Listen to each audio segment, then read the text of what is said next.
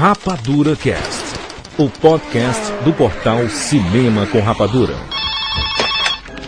Hello? Hello, Sydney. Remember me?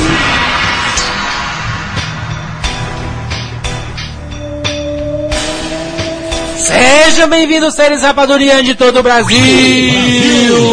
Está começando mais uma edição do Rapadura Cash. Eu sou o Jurandir Filho.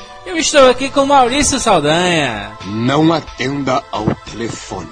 Jack Siqueira, Não abra a porta. Bruno Mendonça. E tente não entrar em pânico. Show de bola, nós estamos aqui reunidos para falar sobre a trilogia Pânico! Que é isso? então nós vamos falar sobre a trilogia dirigida e criada por Wes Craven. Mestre do horror. Wes Craven. Vamos pros e-mails!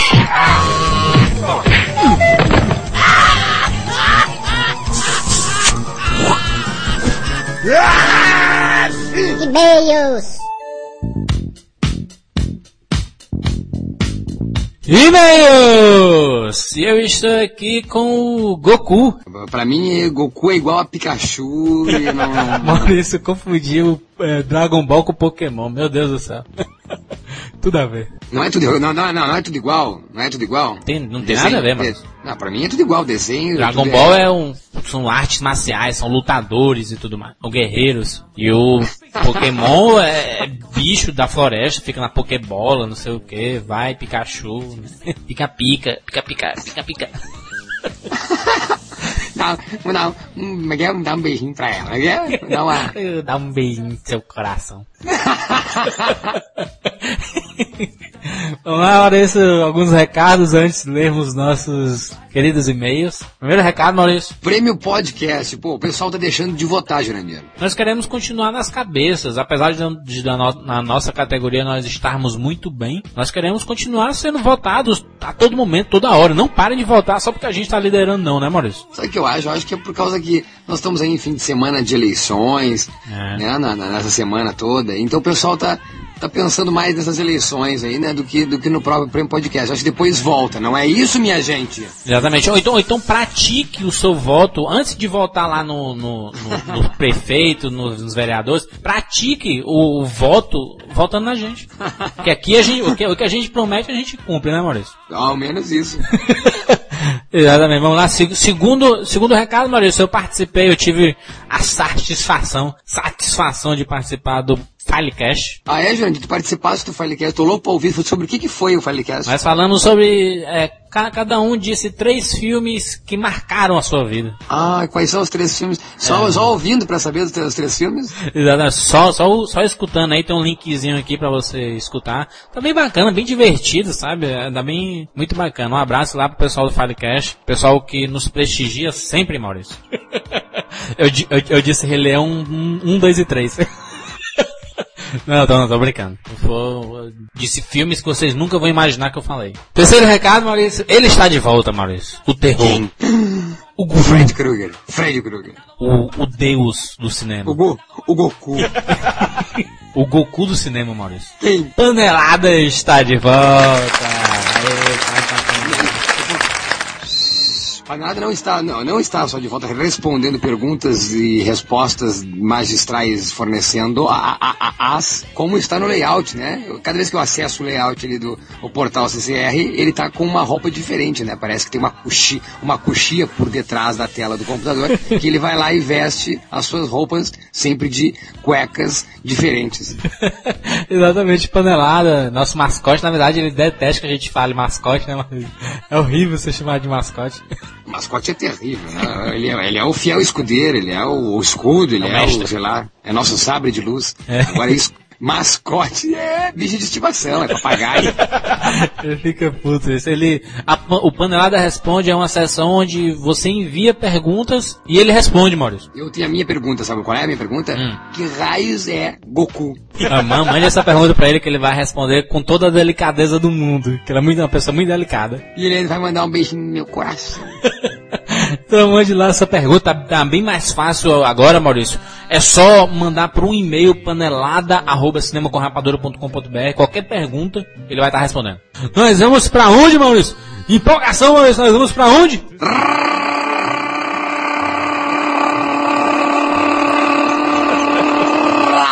Rapadura fone! Fazer o Kiko, né? Rapadura Fone. Alô? Ei, alô? Rapadura Fone. Vamos lá, mas vamos ligar para os nossos amigos, nossos leitores e ouvintes que mandaram os telefones, né? Né? Meu nome é Goku. Oi, eu sou o Goku. Oi, eu. Não, vou falar isso aí. Vai lá. Ah. Solta a vinheta! não, não, Mário, já, a, a gente já tá dentro do Rapadura Fone, a gente vai soltar as ligações. Liga então. Oi. Olha o que foi isso. Olha. Olha. Para, para, tchê. Alô, Alô, quem fala? quer falar com quem? Eu quero falar com o Juliano. Quem fala? É o Juliano. Juliano, é a última vez que tu fala com a minha namorada no campus, viu? É o quê, mano? É a última vez, macho, que tu fala com a minha namorada no campus, ok? Esse macho não foi muito bom pra, com o gaúcho, não. Juliano, você está no Rapadura Cast. e aí, Juliano, tudo beleza? Beleza, cara.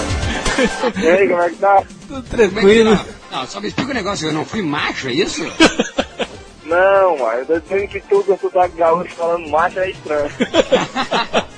É, é, o- é é costume, é o costume de falar com esse cearense aí. ai, ai. Juliano, nós, nós vamos te fazer uma pergunta, tá preparado aí? Tô, pode mandar. Vamos lá. Scream, Scream, Scream, S-C-R-A-M. Scream é o título É. original, é o título original do filme Pânico. Mas Scream não é pânico em inglês. Mas sim, ok? Entendeu a pergunta? Entendi. Letra A, grito. Letra B, choro. Letra C, riso. Tempo! Essa tá difícil, hein? Grito. Acertou!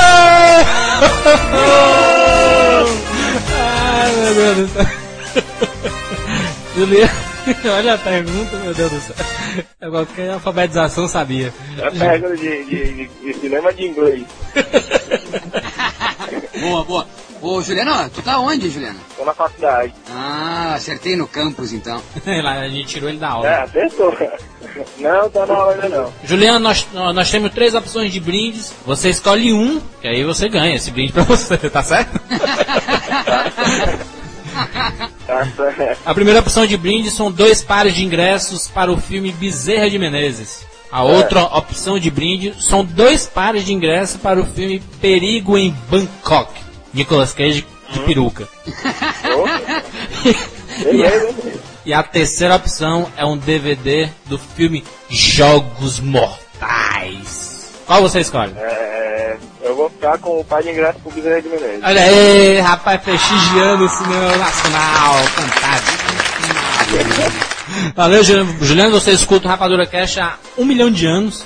Eu gosto muito desde o primeiro lá com o Leonardo, com o Thiago, com o microfone ruim. Desde o primeiro que eu tô ouvindo.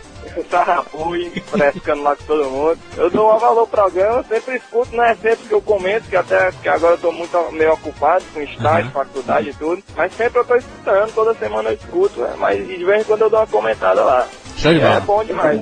Valeu, valeu, Juliano. Volte pra aula, não, não, não fique gazeando aula aí, não. E ô, macho, Sim, te mano. cuida, hein? Te cuida, macho. Beleza, mano. Valeu, Juliano. Abraço. Abraço a vocês. Falou. Priscila Maurício.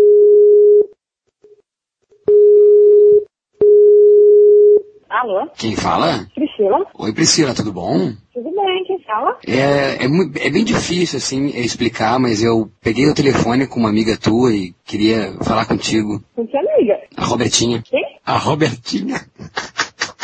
Você está no... Rapadura Cash. Robertinho, Maurício. Ai, ai, Priscila, tudo bom? Tudo bem, meu.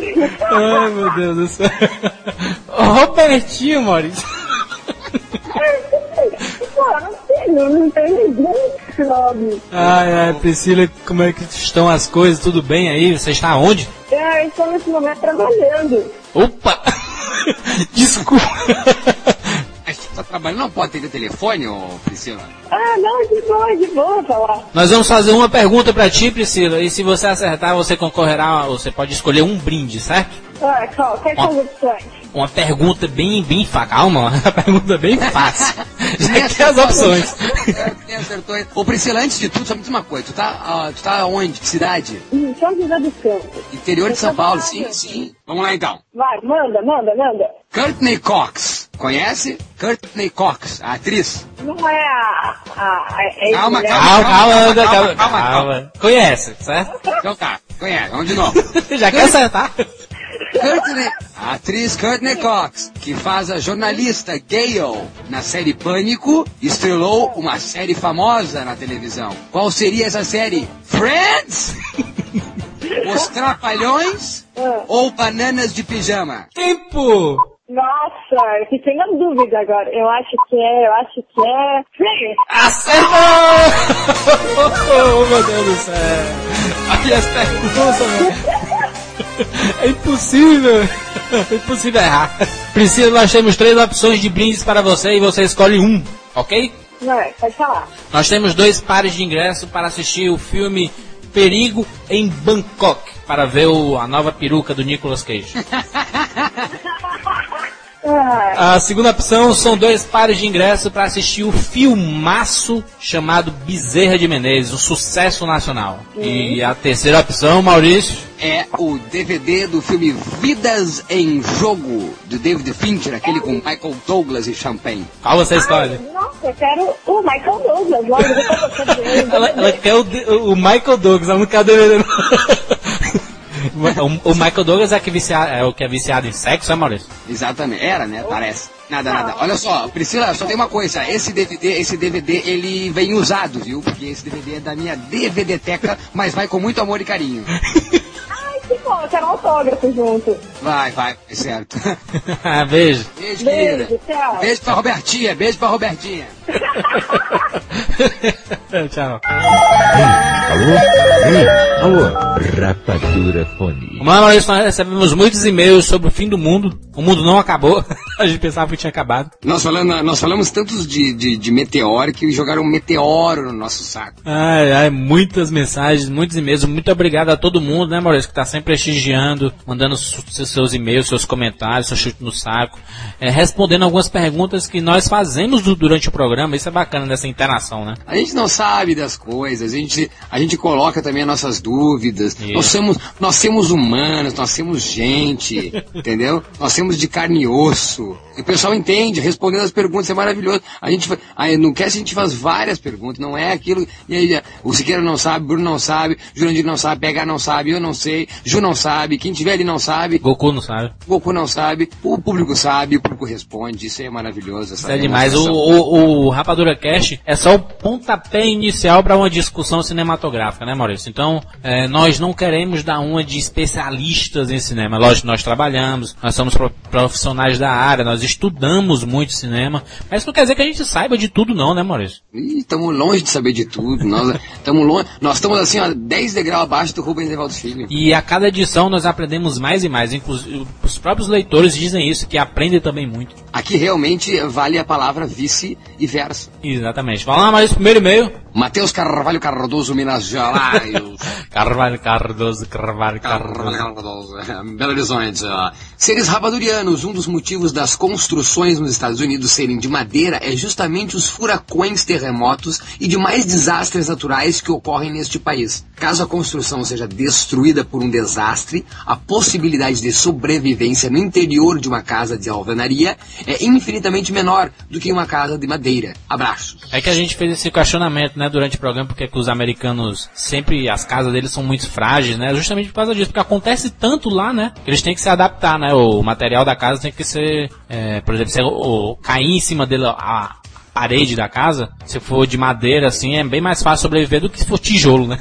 Igor Coutinho, Uberlândia, Minas Gerais. Olá, galera do CCR. A respeito do núcleo terrestre, vou falar como um apaixonado por teorias, como qualquer estudante de engenharia. Mas sim, o núcleo, bem como um manto, gira junto com a Terra, fazendo parte dos 26 movimentos diferentes que nosso planeta faz a todo instante, entre eles os populares translação e rotação. Existem duas possibilidades a serem consideradas a respeito do fim do mundo. Um, se o núcleo esfriasse, o magma se solidificaria. Não haveria mais erupções vulcânicas nem terremotos, já que eles resultam do deslocamento das placas tectônicas sobre o magma. O planeta perderia seu magnetismo, que é produto do movimento de metais magnéticos presentes no núcleo. As espécies de águas profundas, dependentes do calor gerado pela desintegração de elementos radioativos no núcleo terrestre, desapareceriam. Isso desequilibraria a cadeia alimentar nos oceanos, levando à extinção em massa. Apesar das mudanças, a superfície do planeta não se congelaria, pois 90% do calor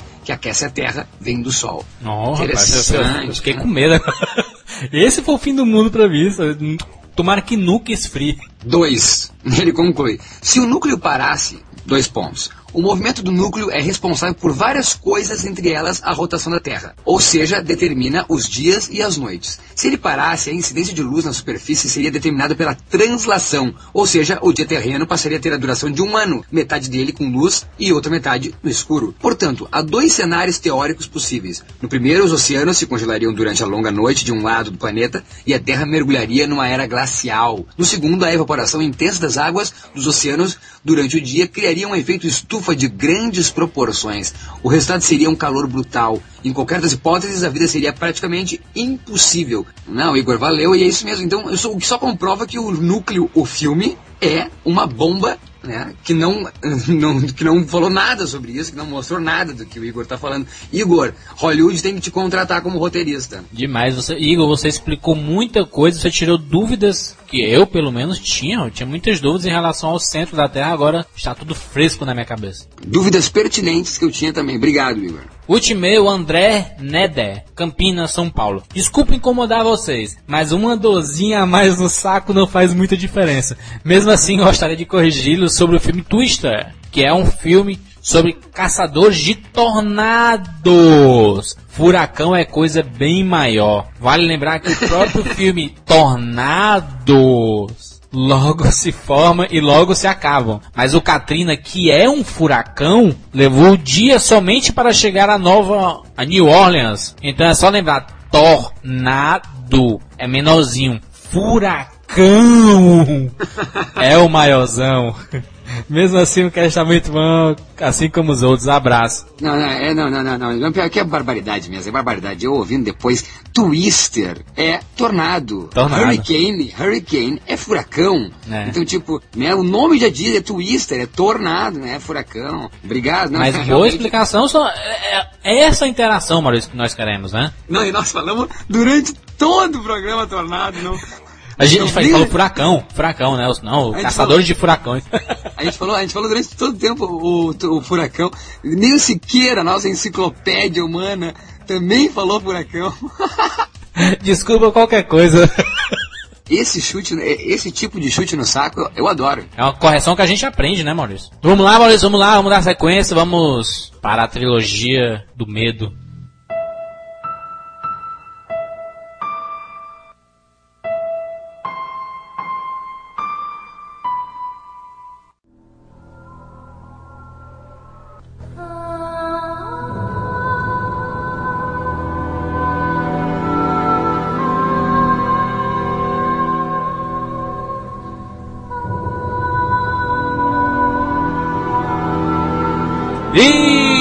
Estamos de volta! Vamos lá, meu povo, vamos falar. Essa é mais uma edição do Trinca, fez muito sucesso com o Poderoso Chefão. Agora nós vamos falar sobre a trilogia Pânico, mas todo mundo, Pânico? Aquela máscara? Que filme horrível!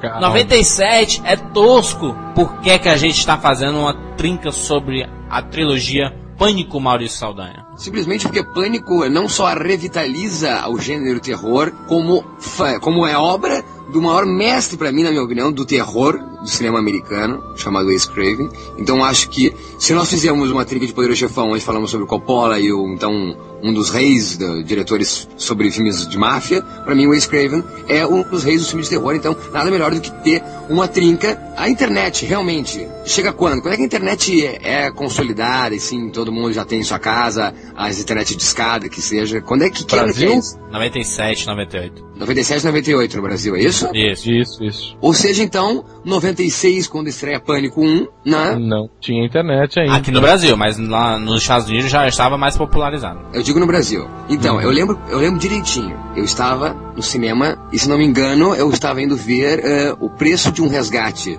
Pode ser, eu acho que é o mesmo ano, né? Pode ser, Mel Gibson, né? Aquela coisa, ele não quer, né? Ele dá o caô nos caras e quer, né? Um milhão por- pela cabeça dos caras. É isso aí, 96, né? 96. 96, é. 96. combina, combina. Ou seja, então, eu tava prevendo o preço de um resgate no cinema e eu vejo o trailer. Ou seja, que- por que eu falei sobre a internet? Então eu não tinha essas informações, eu não, não ia nos blogs aí quentíssimos, não tinha, por exemplo, o Rapadura Blog, não tinha o portal CCR. Então como eu ia saber que o Wes Craven estava vindo com um filme chamado Pânico? Então eu tô lá sentado no cinema Imperial, aqui de Porto Alegre, e assisto a esse trailer onde toca o telefone e Drew Barrymore atende, já ouvindo a voz, Hello, tell your name and tell you mine. Aquilo é demais. Hello? Hello. Who is this? Tell me your name, I'll tell you mine. I don't think so. What's that noise? Popcorn. You making popcorn? Well, I'm getting ready to watch a video. Really? What? Oh, just some scary movie. You like scary movies? Uh huh. You never told me your name. Why do you want to know my name? I want to know who I'm looking at. Demais, eu me arrepio, eu me arrepio, adorei o trailer, eu não queria nem mais ver o preço de um resgate, eu queria ver Pânico. Ou, então, ou seja, então eu queria mais o preço de resgate, Mel Gibson que ficasse lá, eu queria conhecer e entender o que, que, significava esse filme Pânico. Eu realmente cresci nos anos 80 vendo filmes como Jason e vendo filmes de Freddy Krueger, ou seja, eu estava afoito, a fim de assistir Pânico. Quem é Wes Craven? Ó, o, o Wes Craven é o, é o criador da série Da Hora do Pesadelo, né? Fred Krueger. Sim, Diretor, sim, sim. roteirista de outros filmes de terror também. É, o mais famoso é Hora de Pesadelo. Ok, no mundo se conhece quem? Se conhece Pelé, Michael Jackson e Fred Krueger. Olha a comparação, não tem nada a ver isso. Ah, todo mundo conhece Fred Krueger. O pessoal conhece Todo- mais o Jason do que o Fred Krueger. Fail, Fred. Fail. essa- Epic fail. Essa música me arrepiava, Bruno. Essa música me arrepiava. É, me arrepiava. É aqui, não, e o- a Hora do Pesadelo, a Hora do É Pesadelo demais, 2. é a cena do que o cara vai pegar o ônibus. Nossa. E o, pô, quem tá pilotando o ônibus é o Fred Krueger, não para aquele ônibus. Eu não conseguia pegar ônibus escolar, velho. Assim, porque eu pensava que o Fred Mas, mas, mas é verdade, a, a série Hora do Pesadelo é assustadora demais. Nem se compara. Jason é o cara correndo atrás do, do- da galera pra matar, né? O Fred Krueger é bem mais psicológico, né? É o Kruger, o Kruger, o Fred Kruger. Só me dizer, uma, uma coisa só, Fred Kruger, o, no próprio Pânico é citado no telefone, quando ela, ela diz que gosta de filmes de terror, ela fala da Hora do Pesadelo, o cara fala da Hora do Pesadelo, ela diz que só gostou do primeiro filme, o resto ela não gostou, obviamente porque o escreve não, não dirige o segundo filme, não dirige a Hora do Pesadelo 3, não dirige a Hora do Pesadelo 4, não dirige a Hora do Pesadelo 5 e não dirige a Hora do Pesadelo 6. Ou seja, deixa bem claro que A Hora do Pesadelo 1, 84, Johnny Depp ali estreando, é o primeiro filme e o único filme dirigido por Wes Craven com Fred Krueger. É, ele, ele volta a dirigir o novo Pesadelo em 94, que é bizarro. Horrível. Sem falar que o Wes Craven ainda dirigiu e, e escreveu uma adaptação dos quadrinhos da DC Comics de O É. Monstro do Pântano. A gente, a, a- a gente vai falar ainda muito de A Hora do Pesadelo num programa específico para A Hora do Pesadelo. Então vamos deixar esse, isso pra, pra outra hora. Mas o Wes Craven, ele, ele lançou o primeiro Pânico numa, numa época onde já estava muito em baixa, né? O gênero. O gênero já, já saiu de moda, né? Não, não Então, tinha é- mais gênero. Não, não tinha mais gênero. Não tinha. Eu quero, Então- eu quero que alguém lembre aqui. Vamos, não, vamos. se- sem Wikipedia, sem IMDB, sem portal CCR, sem nó- droga nenhuma. Hum, Sem droga nenhuma. Na cabeça de cada um. Eu vou te dizer, filme de terror antes de pânico. Quem é que lembra? é, entrevista com o vampiro. Antes de pânico. Isso é terror? Seven. Terror. Sete Pecados Capitais. Seven também não é terror, vamos lá. É Ah, tá, entrevista, entrevista com o vampiro é antes de Pânico, né? 90 É, antes de Pânico, 91, Tá. 90. Mas é, mas é diferente, não é um terror, não é o terror. Terror, terror. É terror a lá. O terror que a gente conheceu nos anos 80. Por esses caras aí. Ou que seja o Jason, que seja Fred. Nessa linha. Filme de terror. Brinquedo assassino? antes- Brinquedo assassino, talvez? Não. Mas é ah, bem Brinquedo antes, assassino, né? Assassino, brinquedo assassino. Não, tá certo, tá certo. É, Boa. não, é, tu, é Siqueira? antes, mas. Não, é isso aí. Siqueira, Cara, realmente não me vem nada à cabeça. Jurandir, Não, eu não lembro de nada. Eu nem, eu nem gostava de terror nessa época. eu diria Brinquedo assassino também. Que é, o- é no, é no- é no- é no final dos anos 80, né? O Brinquedo Assassino. Isso, acho que é comecinho de 90, se eu não me engano. É no. Mas pra um gênero, você ter uma, duas opções assim é muito pouco, né, cara? Ou seja, precisava. E aliás, Brinquedo Assassino mexeu comigo, mas como nós falamos aqui, acho que é 90, né? Então. Ué, Assim, 88, 88, 88, 90 e 93, é isso? É, é isso. ó. Então, o Brigada Assassino, primeiro, 88. Tom Holland 88. dirigindo, era maravilhoso, eu adorei o Brigada Assassino. Mas fazia, então, quase 10 anos que não via nada de filme de terror. Filme bom, né? Ter terror sempre teve, terror trash, horrível, aquele filme de Zé do Caixão, essas coisas aí. Mas Ei!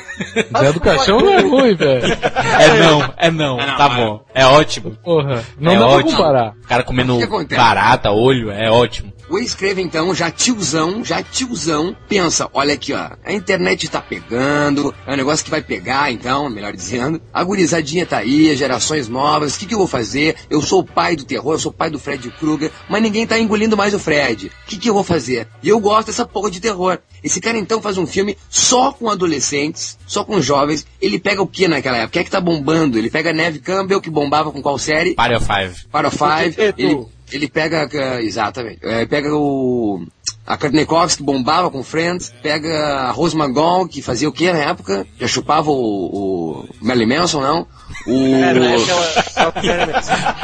ela, Matthew Lillard Matthew também era de Lillard. uma série, né? Matthew Lillard também era de série, não era? Enfim, ele pega ah, todos esses jovens da época e não, ele não revitaliza o gênero, né? Tem aí, ele revitaliza, ele, ele reformula, Ele, fala dele mesmo. Maurício, ele Não, constrói. assim, é, dois destaques pra Pânico. Por que estamos falando de Pânico? Wes Craven e segundo, pra mim o filme ele é ex- extremamente metalinguístico. Ele fala, ele é um filme de terror falando de filmes de terror. Então, É, além de olha, ele, olha, ele olha. recriar, ele recriar um, o gênero, ele homenageia todos os filmes que passaram até agora. Por isso que é Mal. demais necessário nesse cast, Bruno.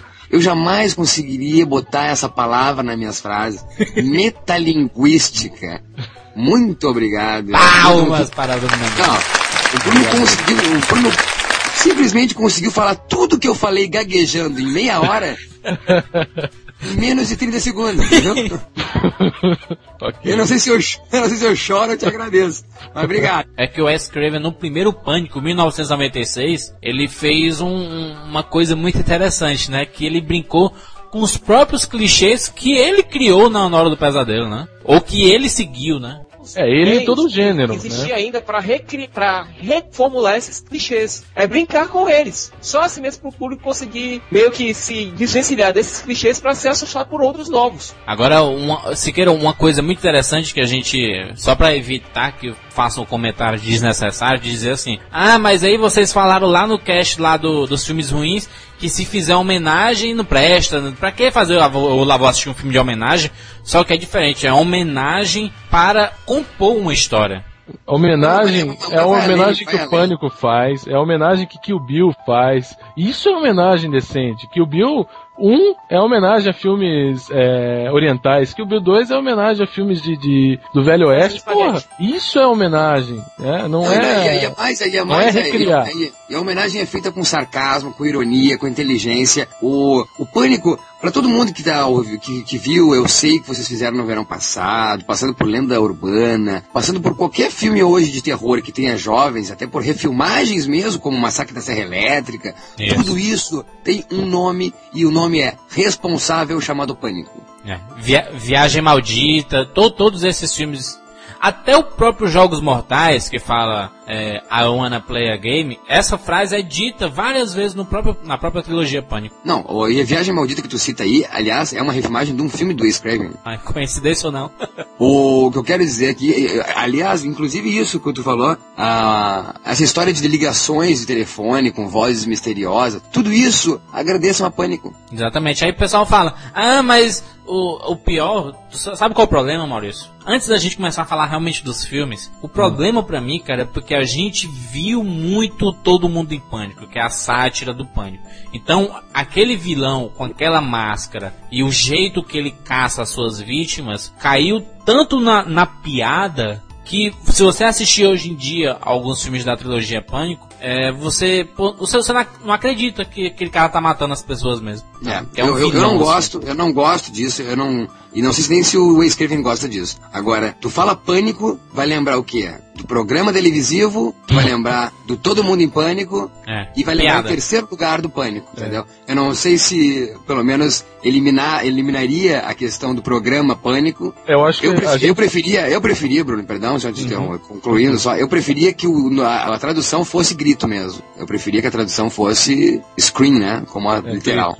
Mas, mas, mas eu acho que ficou bacana o pânico. Porque antes não tinha nada de pânico. E o que? Pânico Mas agora no tudo é pânico, agora, Agora pânico é pânico, pânico. Mas no agora, na com pânico, Mas isso é. a mostra da popularidade do, do filme, né? pânico na floresta, pânico no lago, Pânico na no TV. shopping, pânico na em TV, todo Pânico na É. rádio. Mas eu, eu acho que a gente não pode, em momento algum, hoje em nossa discussão, pontuar no que é crível e no que não é. É. Porque eu acho que se a gente trouxer pro que é crível, a gente mata todo o gênero de terror. Porque, tá, beleza, era um assassino de máscara, tipo, que, que soa galhofa, mas a gente já viu tantos assassinos com máscaras também antes deles. A gente soa galhofa também um cara que montou lá um Frankenstein, soa galhofa o. Não, mas não, mas só um pouquinho. Mas, Bruno, eu, eu- eu não acho galhofa. Eu acho que talvez que ah, pouco pessoal entendeu que o assassino do pânico, ele, se ele soa galhofa, é por, é de novo É pela ironia e sarcasmo. sim, justamente. Ele Não, tem que ele- soar. Ele, ele tem que ser conivente com o universo que ele tá mostrando. Ou seja, que aquela máscara ali parece mesmo uma festa. Isso me lembra um filme ah, que, é- que era feito, como é que é o nome? A Noite das Brincadeiras Mortais, eu acho que é esse filme. Que é tudo uma pegadinha, que no final do filme tu sabe que tudo era uma pegadinha e ninguém morreu. Aquele filme é do cacete, cara. É a Noite das Brincadeiras Mortais, eu acho.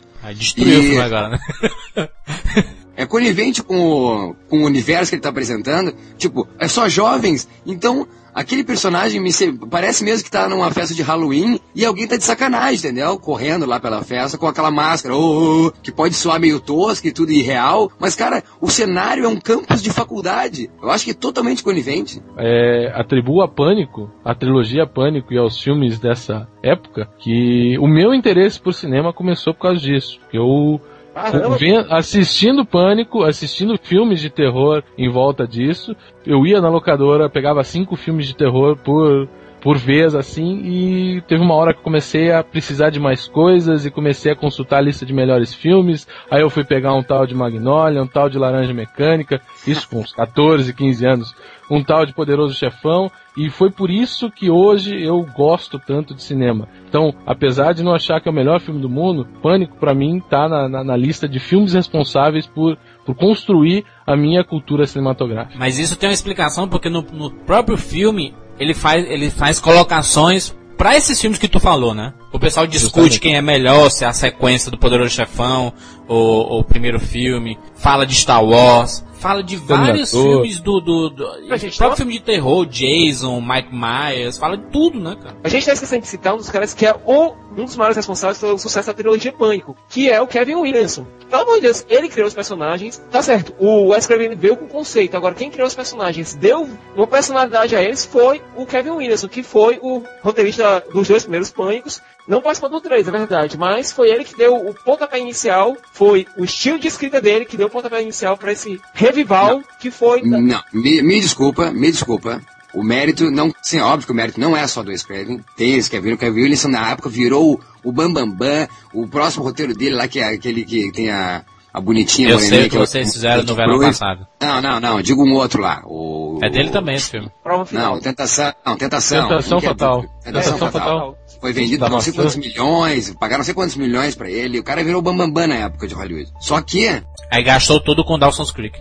Essa é a prova, porque a prova final ah, é trash, tá? O Rodrigues que dirige, né? A Rodrigues, mas eu, eu é prova, se tu pegar a prova, a prova final, se tu pegar a Tentação Fatal, se tu pegar o Eu Sei Que Vocês Fizeram no Verão Passado, é lixo perto de Pânico. Pânico só é o que é por mérito de sim, é um fantástico diretor, o Wes Craven. Ele é fantástico diretor. Criador Hum, também, né? E criador, Agora, gente, na boa. Agora, mas eu vou discordar aqui contigo quanto à prova final, que eu gosto muito do filme. Eu gosto mais do que Não, a prova, Prova final? prova final. Prova final dos ETs? É, não, é, eu bah, gosto. filme Não. B, filme B, filme B.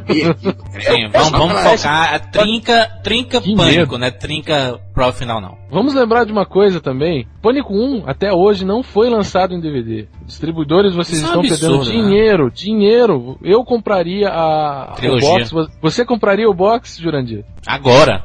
Cadê, Você cadê, compraria o cadê o box, link mal? pra comprar? Não, até os DVDs Eu, eu, que eu saíram não do comprei. 2 e 3 são praticamente Ah. pelados, não tem quase nada de extra. Tem nada, nada, nada. Então, vocês, ouvintes, digam, eu compraria o box de Pânico aí embaixo nos comentários. Vamos ver Com quantas DVDs pessoas... duplos, DVDs É. duplos, com extras. Que a gente Vamos- manda. Juntamos, A gente juntamos manda. 200 comentários, 300 comentários, 400 comentários, 500 comentários, vamos fazer acontecer. Eu comprei. Pânico 2, Pânico 2 eu comprei ah, importado, paguei 50 reais na época. Eu chorei pra minha avó me dar dinheiro pra comprar aquele o Pânico 2. Fiz uma sessão, cara, porque não estreava nunca em Porto Alegre. Fiz uma Cortou- sessão na minha casa pra te ver a prova que como é querido na minha vida esse filme Pânico. Acho que a gente já pode então começar, né? Vamos Falando lá. de Pânico 1. 1996, o primeiro Pânico foi lançado. Pra mim, é um dos melhores começos de filmes, e não só de filmes de terror. É um dos melhores prólogos. Correto, Bruno? Correto. É um dos melhores prólogos Sim. que eu já vi no cinema. Que coisa que consegue te prender, que consegue dizer o que veio e que consegue ainda dar continuidade. Então lembramos todos aqui, né? A Drew Barrymore não aparecia há quanto tempo no cinema antes disso? Fazia tempo que ela não aparecia, né? É, o, o último filme dela tinha sido Batman Forever, né? Ano, ano anterior. Lembre não, rapaz, lembre não, lembre não. É, não lembre, não, não, não lembremos disso, né? Antes de Batman, ela não tinha feito nada, né, quase. Ou seja, então, ele pega então essa diva já dentro do cinema infanto, juvenil, de todo mundo, né? Porque a, a Drew Barrymore pegou umas cinco gerações de, de pessoas. A, a Drew Barrymore atua, acho que desde do, do- da barriga da mãe. É, ela, é pra, pra quem não sabe, era, ela é aquela meninazinha lourinha do ET, né? É isso que eu ia falar. A Drew Barrymore é neta, né, do Lionel Barrymore, só pra citar aqui, que é o cara que faz o A Felicidade Não Se Compra, o Malvadão lá, o Malvadão do Felicidade Não Se Compra. Essa mulher tem história no cinema. Ou seja, então ele pega essa mulher, que é a rainha do, do, então, do cinema aí, onde não aparecia muitos anos, assistindo. Que coisa mais clássica, que cena clássica, essa da mulher sozinha, em casa, vendo um filme de terror, fazendo uma pipoquinha, Pra ir assistir um filme de terror, né? e toca o telefone. Eu não sei se é muito crível isso, né? Não sei se mulher, mulher bonita sozinha vê filme É. de terror, né? Cadê os pais, hein, meu Deus do céu? Eles até Tava saíram, chegando. né? Eles Não, estavam tava chegando. chegando. Mas, chegando. mas uma casa Isso, desse isso, tamanho, é. assim, meu Deus do Os céu. pais estão chegando, né? Os pais estão chegando. Cadê a segurança? Não tem o. Tem, não tem a- alarme. Ela tem, né, tem alarme. Tem Ah, mas alarme. tipo segurança, aquele segurança que tu liga lá e eles vêm correndo. Não tem? Não, mas, Não. É, Se tivesse, não teria morte, né, Maurício? ma- mas aí que começa toda a brincadeira, né? Já nessa, nessa primeira, além do diálogo, falar de filmes de terror, fazer toda a homenagem, perguntar qual que, você, qual que gosta, qual que o outro gosta. é, quando começa a primeira perseguiçãozinha, é, o que, que ela pega pra se defender pela primeira vez? Uma faca. né? Não, não, antes da faca, um abridor de carta, cara. Bizarro, quem se defende com abridor de carta, né? Ninguém, mas o Wes Craven já, já, aí, já aí ele já tava pensando nisso, né? né? Quem é que Não, faz então, isso, a- né? Ninguém faz isso. A- a- Aí que começa toda a brincadeira do, do gênero e tudo. a- E, e a pergunta que ela erra é o assassino de. de Sexta-feira 13. Que na verdade não é Jason e sim a mãe dele, né? Exatamente, Jason do, foi do só nas- primeiro filme, né? Que ela pergunta, de que, o, que o, o vilão pergunta, e ela só fala, Jason, Jason, Jason. Ou seja, que porra é essa, né? Que cara é esse que liga e fazendo um quiz de terror, né? Mas por que, que ele fala isso? Ele fala que tá fazendo um quiz, ele chega com um fim nisso? Ele disse que é pra, é para algum. Pede pra ela acender a luz, e quando ela acende a luz, o namorado dela tá amarrado de frente da piscina. Ele, ó, vou fazer algumas perguntinhas pra você. Se você acertar, você tá livre. Ela faz o rapadura fone! ela participa do rapadura fone! Ela acerta o, o primeiro, né? A, a primeira pergunta. Michael Myers, é Michael Myers. Michael faz. Myers, assassino do Halloween. Isso, assassino do Halloween. Aí ele fala Michael Myers, aí diz, não, a gente tá só testando. Estamos só. Estamos só aquecendo. A, é, a- a pergunta verdadeira mesmo é quem é o vilão do, da sexta, do, se- do primeiro Sexta-feira 13, né? Aí Ela fala Jason e na verdade não é o Jason, né? É a, é a mãe do Jason e que sai matando a galera porque o Jason foi se afogou no Crystal Lake enquanto os monitores transavam numa cabana. Mas o, o mais envolvente, eu, eu acho que é a, a prévia disso, que antes que o cara, antes dela acender lá e ver o namorado e tudo, que é quando rola essa coisa de filmes de terror, e ela fala então, que começa então essa coisa da, dele falar sobre o cinema, dele mesmo, que é, é citado a Hora do Pesadelo, como eu já disse aqui antes, né? Ela pergunta, Maurício, pra ele qual, qual. Não, ele pergunta pra ela qual o filme preferido dela, ela fala Halloween. Aí ela, ela pergunta pra ele, ele diz, não, o cara lá que tem as unhas e tem uma faca nas mãos. Aí ela fala, Hora do Pesadelo. É isso, exatamente, Hora do Pesadelo. né? É demais, é demais. Não, acho esse começo envolvente demais, interessante. Acho que demora um tempinho até, né? Demora um, que, uns 5 minutos. É, uns prólogo, 6, 7 até- minutos. Sim, sim. Até acender essa luz e tu vê então que o terror vai pegar. Enfim, daí tá chegando os pais dela, né? É, ela- ela já leva uma porrada de facada, né? Dá uma facada no coração, o clichê do, da morte. É, em slow motion. o clichê da morte é facada no coração. Não, não tem slow motion, não tem slow motion. Seja Tem, claro aí. cara. Tem. Tem, tem, Não, tem. não. Tem sim. Não, Tem. não, não. Absurdamente tem. Putz, a minha... Pai, eu não gosto de slow motion. slow motion não, slow motion não. E, e o mais legal, né? Ele, o assassino mata, beleza, esfaqueia. Aí, tipo, ele tá arrastando ela e ela ainda tá com o telefone que ela tava lá no começo. É. E aí, quando os pais vão ligar pra polícia, ela, eles ouvem ela agonizando. Beleza, aí o, o cara fala, ah, vai pra casa de não sei quem, e quando ela abre a porta, o que, que ela vê? Ela já pendurada numa árvore. Foi tão rápido pendurar ela na árvore assim. Ah, tu acabou de falar, tu acabou de falar que não vamos falar sobre o que é crível, o que não é crível, isso não destrói. Tem que ignorar aqui esses pequenos lapsos. Certo, daí aí, aí começa toda uma trama, né? É, começam a aparecer uma série de mortes lá no relacionadas que eles acabam se perguntando o que é que acontece, né? O que Esse, o que é interessante é isso, ele pega só o prólogo pra abrir mesmo com tudo. Isso aí me lembrou.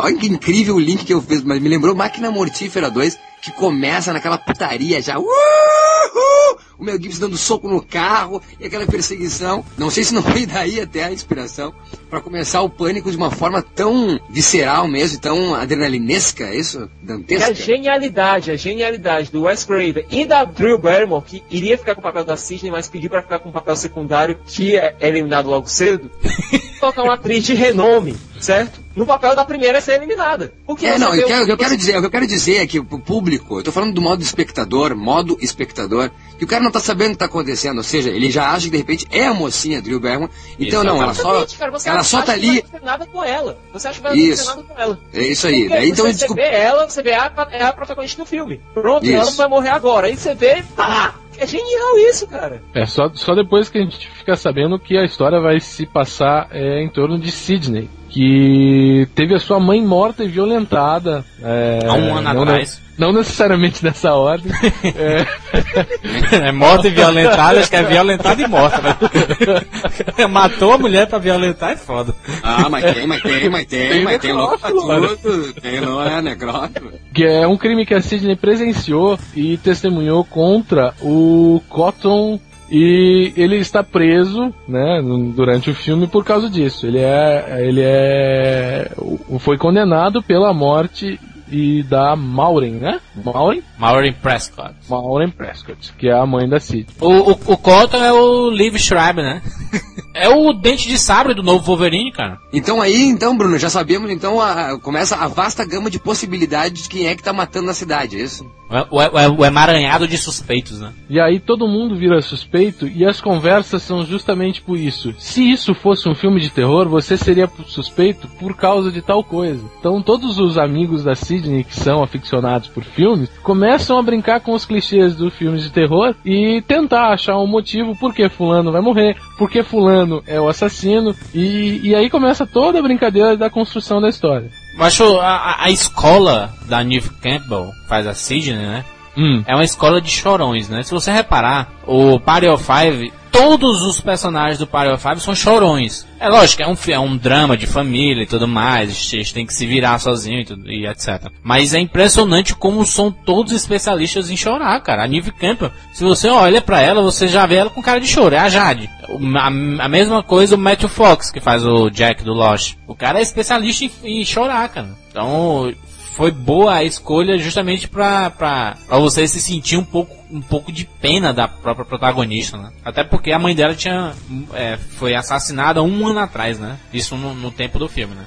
E aí a gente tem os três personagens que, que constroem a história até o fim, né? Nos três filmes, que é a Sidney, a protagonista, Isso. a, o, o Dale, que no primeiro filme ele é extremamente bobão, aquele policial caricato bobão americano, Vivido pelo David Arquette, né? é, que, e, o, e o cara é imortal, né? Ele leva facada nos três filmes e não morre, filha da puta. E facadas É, e a, poderosas, né? é. E o e o legal, bom, depois a gente fala no 2, né? Que ele levou a facada no mesmo lugar, por isso sobreviveu. Aí- e a Gale, que é, é, tem o ranço jornalístico, que quer dar o furo de reportagem a todo custo, custe o que custar. Ela que tá ajudando o Cotton no, no processo da morte da, da mãe da Sidney, Exatamente. que é ela que cobriu toda a história. Então ela conhece, ela, ela sensacionalizou a morte da, da mãe da Sidney e, e Escreveu um mostrou- livro, né? é, escreveu um livro que a Sidney era simplesmente louca e não podia ter dado o depoimento é, falando que foi o Cotton, sendo que ela não sabia se era o Cotton ou não que matou a mãe dela. Essa jornalista é vivida pela Courtney Cox, a Mônica do Friends. Aí que Não, tá, mas é- daí que, daí, não, é daí que vem o Siqueira quando falou lá do Kevin Williamson. É um filme de roteiro, é um filme de construção de personagem, é um filme de narrativa. Não é um filme clássico desse de terror mesmo. Por isso daí a, a- cabe aqui que ele reinventa né, o gênero de terror. Porque não é essa matança, como então o Bruno agora Mortes desnecessárias, né? Assim. Isso, Cinco a grande graça morrem. é essa. É, e as pessoas que são mortas são mortas por um motivo e, e- e remetem lá aos clássicos. Ah, ó, tem as regras. Ó, se você falar é, volto logo, é, Você volta, você volta. vai morrer, você não volta mais. né? Who's there? Quem tá aí? Não, nunca pergunte quem tá aí. Quem cria essas regras é um dos personagens do, do, fi- do filme que é aficionado em, em, em obras de terror, né? Em filmes de terror, essas coisas. Não, ele ci- perdão, ele cita as regras. Quem criou foi a igreja, né? É, isso é a igreja que. Isso aí, é, isso aí é a igreja que criou. Esses filmes são totalmente, acho que pela censura, sei lá, porque parece isso, né? Tipo, tu não pode transar antes do, de casar, que senão tu morre. Tu não pode beber ó, bebidas alcoólicas antes dos 18, senão tu morre. Então, isso aí é totalmente pagão. Ele só, É ele, só o- ele cita, ele cita as regras, ele não cria as regras, né? É, é o Randy, é, que é o personagem que fala as regras dos três filmes. Nos três filmes ele. Mas a ele- igreja se aplica nessas duas regras que tu falou, né, Maurício? Atender o telefone, foi a igreja que disse que não pode atender o telefone. não abra a porta! Não, Não, não atenderás o telefone, ó. É. Na verdade, a- a- as três regras que, o- que o Randy fala é não fazer sexo, não beber ou usar drogas e não dizer volto logo. Né? Que é É, a- que, que é um deboche, eu acho, com o próprio Jason, né? Porque isso- essas regras estão todas no, no, no, no, no, É. no Jason e está em todos os filmes. O Jason, é, tem, tem, tem várias cenas que a galera tá fazendo sexo e o Jason é, é, é campeão em fazer isso, em enfiar um, o facão dele por baixo e atravessar os dois do- de uma vez. Não, mas em drogas, em drogas. Sexta-feira 13, Jason invade, invade Nova York, parte 8, que os caras estão fumando crack, eu acho, na rua, ele dá-lhe um soco, o cara cai na cabeça do cara. Droga nos filmes de sexta-feira Droga. 13, não pode. Baseadinho, os caras estão fumando um baseadinho. E vai lá, Jason mete-lhe um facão. Esse eu acho que é uma gozação óbvia, assim, ao Sexta-feira 13. Aí, é, em uma dessas conversas na locadora, é, sobre quem, quem seria o assassino, quem não seria, que o namorado da Sidney, Que é, que é o Billy, que é vivido pelo, pelo protagonista da série Jericho. o Billy Loomis já tinha sido preso, é, suspeito de ser um dos assassinos, é, eles começam a falar, é, primeiro brincar, o assassino é um homem, uma mulher, e começam a falar, não, o assassino tem que ser um homem porque, por causa disso, não, por causa daquilo. Então eles voltam a, a remeter a filmes famosos. E aí tem uma frase que eu achei fantástica. Sempre há um bom motivo pra matar a namorada. Ai! O Billy, o Billy Achou engraçado?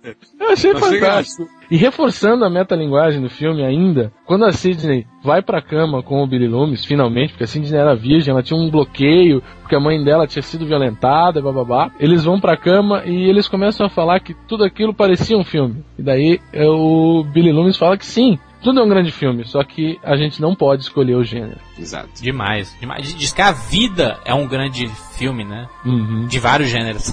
Que ali tu olha, ali tu olha e diz assim, é este cara. Eu não lembro agora direito quando eu vi Pânico, quem é que eu achei que era o assassino. Vocês lembram quando viram a primeira vez? Eu achei que era o Dewey. O É, não, policial, né? Policial. Eu achei que era. Eu, eu, eu nunca achei que era ele, que ele, ele me parecia muito torto, assim, pra fazer as coisas. Normal- muito anormalzinho pra ser tão anormal assim, né? É. Eu, é, a, a gente poderia culpar a própria jornalista, que era uma, uma meia vilã, assim, né, da, da história. Mas quando tem um momento lá que a Sidney é atacada pelo, pelo vilão do filme, e pouco tempo depois o Billy entra e deixa o celular cair no chão, é, é aí que ele é preso, né? É aí que, que ele é acusado, É. né? Só que esse é lá no começo É, mas- ainda. Aquele Mas celular de as coisas- 96 do tamanho de um tijolo. Mas daí, mas daí isso acontece que ele vai preso e as mortes continuam acontecendo. Exatamente. Daí eu disse, ó, daí tu elimina ele. Ah, é, não é ele, com certeza. A gente já arrisca, né? Ele, apesar de tudo indicar que parecia ser ele, mas na verdade, por ele estar preso e ainda continuar, não era ele. Aí o- a, a história se desenvolve toda e nós chegamos no arco final, né? O que é que acontece no arco final? Billy Loomis revela ser o assassino com a ajuda de um amigo que é o, O, o Matthew Lillard é o, é o salsicha do. é o Stuart. O, e, e no fim o motivo de, do Billy Loomis estar matando todo mundo, na verdade, Billy Loomis e Stuart. e Stuart é, tinham sido a dupla que matou a mãe da Sidney. Por quê? Porque a, Sidney, a mãe da Sidney pro- provocou a separação dos pais do Billy. Exatamente. A mãe da Sidney saía com o pai do Billy, o pai do Billy abandonou a casa dele e deixou a mãe a ver navios. Então, por isso, é, Billy e Stuart, dois meio psicopatas, é, mataram toda essa galera. Meio, ah, rapaz, meio o caramba, porque no, no final lá eles, eles se esfaqueiam pra, pra colocar a culpa em- no pai da Sidney, né? Então o cara, o Billy é, é, exagera um pouco no Stuart e dá umas facadas muito fortes. Ele, eu tô ficando tonto, eu tô caindo, eu não aguento mais. Tá Por sangrando mais, muito. não, por, mais, é, por mais não crível possível, e aqui a gente prometeu não falar sobre essas coisas crível. críveis ou não, mas agora achei crível. Achei, ah, acho que mais pela cara da Sidney ante a eles, tipo, vocês são doido, cara, sabe? é tão crível a cara daquela da Neve Campbell, assim, tipo, que, bah, que, mas que doideira é essa, cara? Fumaram demais. Que, que os caras realmente parecem. Eu acho que essa coisa, então, campus, filme, a bobadinha do, do cinema, né? Tarado do cinema. E acho que tudo fecha, tudo fecha, assim. Não, não, não me pareceu forçado, sabe? Me pareceu que, que é mesmo, é possível dois fanáticos por cinema enlouquecer a ponto de querer matar em nome do. é, em nome do amor ao cinema, né? Portanto, Olha só, ouvinte, Não, em nome, do amor não. Ah, é em nome do amor. Matou, matou por causa da separação dos pais dele lá, Não, não, não. foi? Somos que, quatro dizendo- potenciais assassinos. Eu digo, eu digo que ele, eu digo, eu digo o, o que deles assassino, eles terem que assassinos, vem, ah, o que que, o que que motiva eles a matar? Claro que não é o amor ao cinema. O que dá inspiração, não, o que dá coragem a matar é o cinema. Então, é de novo uma homenagem ao cinema. Agora, um, uma, uma, uma das coisas que eu achei muito bacana, assim, quando eu vi, eu, vi- eu vi a trilogia no cinema, né? Então, uma coisa que eu achei muito bacana é aquela maquinazinha de alterar a voz. Quando eu saí do cinema, todo mundo queria aquela máquina. Que não é, que não é aquela voz que, que, que geralmente é uma voz muito grossa, né? Aquela lá era uma voz normal ainda, que tu nem pensava que tivesse alteração. Exatamente. Geralmente, geralmente aquela, alô, você está sendo gravado, você, alô. Outra coisa que me chamou muita atenção quando eu vi no cinema é, foi a primeira vez que eu vi um vilão que caía muito no chão. Que porra é essa? Ele Apanhava pra pra caralho. Como é que o cara conseguia apanhar tanto? Ele desa- desastrado, né? Pulava e- em cima da mesa e se tacava no chão, saia rolando na escada, né? É bem, bem, tirou aquela imponência do vilão, né? Daquele cara que vai atrás com facão e que ninguém, que se chegar perto de você, matou, né? Ele era o cara justamente frágil, né? Mostrando que aquilo ali era uma pessoa, não era um super-homem, um super-vilão, um grande inimigo, né? Uma coisa mais fantasiosa. Era uma pessoa real, só que destabanada, né? Desastrada. É, é, é, de alguma forma é uma chance de se refilmar, né? Não refilmando, né? Já que ele não refilma Fred Krueger, então, ele faz um tipo de refilmagem onde ele pode dizer as coisas e fazer as coisas que ele não fez lá. De repente ele pensou, pá, mas é complicado mesmo. Jason, tanto quanto o Fred, nunca apanham, sabe? Demoram pra chegar, caminham lá anos, as pessoas ficam esperando. Não, aí a correria pega, Eles brigam de corre-corre, e um dá na cara do outro, o outro cai. É muito. Tanto que no Todo Mundo em Pânico, na gozação, não vejo muita diferença, porque é quase mesmo. É a o que mesma acontece coisa. É. Com, com o É, personagem, tem cai. explicação, né, gente? Faz todo sentido, já que a gente tem vilões amadores, vilões agindo de maneira amadora. Eles não são profissionais, eles estão ali fazendo coisas que eles viram no cinema. Legal isso, né? Jason, legal isso, profissão. cara. Assassino profissional. Mas aí, mas, mas é que tá, se a gente sabe. A ideia de quem? Foi do Wes Craven isso, de colocar o vilão desse jeito? Ou se ele brinca com a ideia dos personagens é, pensarem dessa forma que o Siqueira falou, né? Eles não são profissionais, então tem que a gente age desse jeito mesmo, na- no impulso, né? Então, é um filme do filme dentro do filme, né? O interessante também que a gente não citou aqui é aquele diretor da escola que é fascinante. O quando ele pega aquela máscara e fica se assustando ele mesmo. Uh, daí ele ouve um barulho, tá na sala da, da diretoria e ouve um barulho. Morre. Quando ele vai pro corredor, ele não vê nada e ele diz assim: "Ah, o que que houve aí, Fred?", né? Ele pergunta: "Fred, o que houve?". O cara que tá limpando, né, o cara o faxineiro do, do, do corredor, ele tá inclusive com um blusão vermelho e verde, né, desbotado, com as cores do Fred, então, do blusão do Fred, e o chapéu do Fred Krueger. Mas é, mas é aquilo, né, Maurício? É, é ótimo, homenagem, se o filme se propõe a isso, né, de fazer essas homenagens, é beleza. E, e eles falam bastante da Linda Blair, né? Que fez filmes de terror antigamente. Tem- ela ela tem uma. ponta no filme, cara. Isso, Mas, ela tem uma pontinha. Ela, ela é um repórter, né? Uma repórter, né? Isso, a Linda Blair fez a hora do.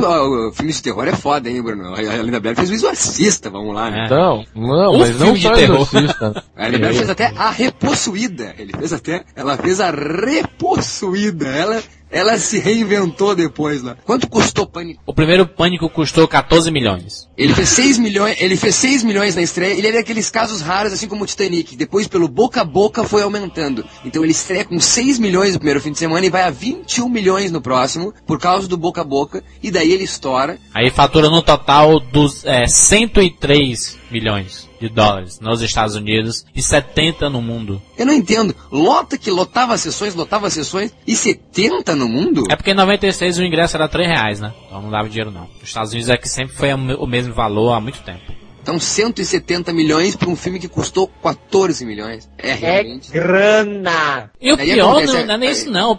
A franquia que, que foi criada, a mania pânico, né? O que por não tinha nas pior- lojas. Pior é né? isso, o pior é isso, o pior é isso. Quando há um filme que tu faz sucesso, é complicado, acho que lidar com isso. Não sei se o escritor acreditou que fizesse tanto sucesso, daí tu cria isso. Tu vai- obrigatoriamente vai ter que fazer uma sequência, tu vai ter que vender camiseta, tu vai ter que dar entrevistas milhões, tu vai ter que decidir quantas coisas tu vai fazer agora com o sucesso que tu criou. Agora segura, neguinho, ó. Agora segura. Mas será que a ideia do Pânico já não era ser uma trilogia? Alguém sabe Ele, dizer se... ele, não, ele diz que sim, ele diz que sim. Ele diz que sempre foi Sim. uma trilogia. Mas eu não acredito nisso. E, outra coisa bacana do Pânico é esse negócio dos personagens. Qual é o filme de terror de antes de Pânico que tinham atores interessantes ou bons ou que falassem alguma frase, algum, né? Não existia. Então nesse filme nós temos o quê? Jamie Kennedy, temos a Neve Campbell, então temos a Rose Magol. Tudo atores interessantes, atores que têm falas, atores que conversam, atores que desenvolvem. A Drew e que te- né? O diálogozão no começo, apesar de morrer depois, era 10 minutos de diálogo, né? De conversa. Em nenhum filme de terror existe isso. Em nenhum filme de terror algum adolescente fala. Ou então, e o, o futuro deles? Teve futuro? Porque hoje, 2008, nem não, damos só uma seguradinha em- no, nos Pânicos 2 e 3. Hoje, 2008, quem é que sobreviveu a Pânico? É, o cara que fez o Billy, o vilão do filme, ele é protagonista de uma série que foi cancelada agora, mas que, que fez, fez muito sucesso, que é o Jericho. Ah, tá, mas é, e na verdade ele apareceu ali e foi tido como o, novo Johnny Depp da parada, Isso, né? bonitinho e tal, não sei o que, mas não, não pegou muito no cinema, pegou mais no- nos seriados. Outro que apareceu foi o, o Matthew Li- Lillard, que fez o, o Salsicha depois no Scooby-Doo, né? mas grande mérito. Não, mas é sucesso. sucesso, né? É, não, é, se Fez dinheiro, né, cara? pega, Fez dinheiro. pega, mano. Fez dinheiro, fez dinheiro, A mas própria hoje Dick tá onde? apareceu pro cinema aí, né, cara? Não, a Neve Campbell que foi a melhor, a que se deu bem na história, né? Cox já, já tava um pouco no auge. Vamos convenhamos. Quem se deu melhor foi o Não, é- não, não, vamos convenhamos que o Richard já estava no cinema há um tempinho, né? Neve Campbell que estava estreando, é isso que nós estamos falando, da gurizada que estreou ali, da gurizada que apareceu ali. Assim, quando, quando- quando a gente fala estreou, não é o primeiro filme da pessoa, assim, mas o primeiro filme É, de mas que destaque, fez assim. né? sucesso, é, porque a, a Neve Campbell vinha dos Jovens Bruxas só, que era... Todo mundo desabrochou nesse filme, isso? Todo mundo. Todo mundo a apareceu, Rose, né? A Rose Magol, essa aí, fa- fazia aquela série das bruxas lá, o Charlie. Criou-se criou-se a falsa expectativa, né, Maurício, que o, a, os personagens, a- os atores que viviam os personagens do seriado Friends iam explodir no cinema, né? Com a Courtney Cox aí, dois anos depois do, do, do lançamento do primeiro, do primeiro, da primeira temporada do Friends, já estava estourando no filmaço como Pânico. Não, então, não. criou-se a falsa expectativa e que acabou não se concretizando.